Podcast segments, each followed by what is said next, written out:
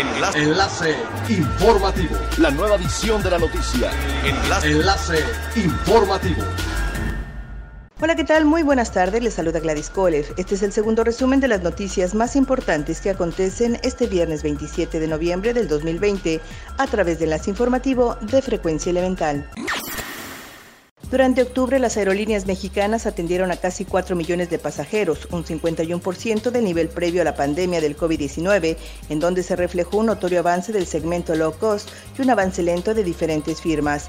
El mercado nacional recuperó un 59% de los pasajeros con un flujo de 2.7 millones de pasajeros contra los 4.6 millones del mismo mes del 2019. Y el internacional tuvo 1.3 millones de usuarios, una recuperación del 40%.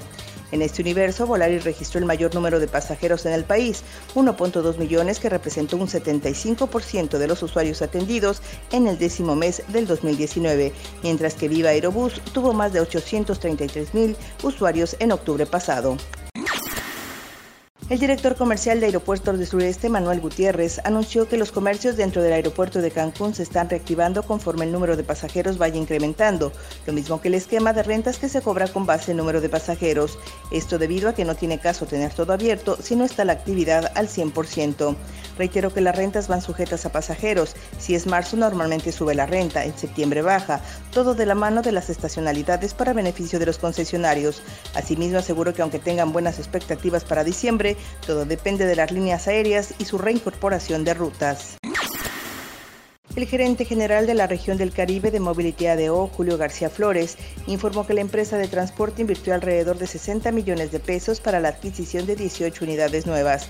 Detalló que estos nuevos autobuses cuentan con cámaras de vigilancia, tienen gel antibacterial para los usuarios que aborden las unidades, además de que éstas se desinfectan por nebulización y se estableció el protocolo High Touch, donde se hace énfasis en la limpieza de las zonas de mayor contacto con el pasajero.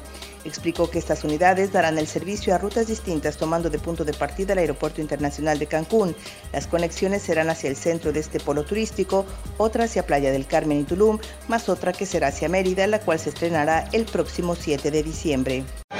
Es elemental tener buena actitud y mantenernos positivos, por ello también las buenas noticias son elementales. Un particular inició los trámites para obtener permisos de construcción de 1.200 viviendas en el acceso de la colonia Cristo Rey al norponiente de Playa del Carmen, una de las zonas con menor desarrollo urbano. Una manifestación de impacto ambiental dada a conocer por la Secretaría de Medio Ambiente y Recursos Naturales indicó que el proyecto ha sido nombrado Desarrollo Caracoral promovido por Fideicomiso CIB. Las viviendas que pretende construir el particular no son para el sector de mediano o alto poder adquisitivo, de acuerdo con la descripción del proyecto, porque con las cercanías del acceso se encuentra Villa Maya y el proyecto Bonanza con características de vivienda tipo residencial. Siga pendiente de las noticias más relevantes en nuestra próxima cápsula informativa. No olvide seguir nuestras redes sociales, Facebook, Instagram y YouTube. Estamos como Frecuencia Elemental. En Twitter, arroba frecuencia-e y nuestra página web www.frecuenciaelemental.com. Se despide Gladys Kolev y no olvide que es elemental estar bien informado. Enlace. Enlace informativo. La nueva edición de la noticia. Enlace. Enlace informativo. Es elemental que te conectes a nuestra frecuencia a través de www.frecuenciaelemental.com. Frecuencia Elemental. El cambio eres tú.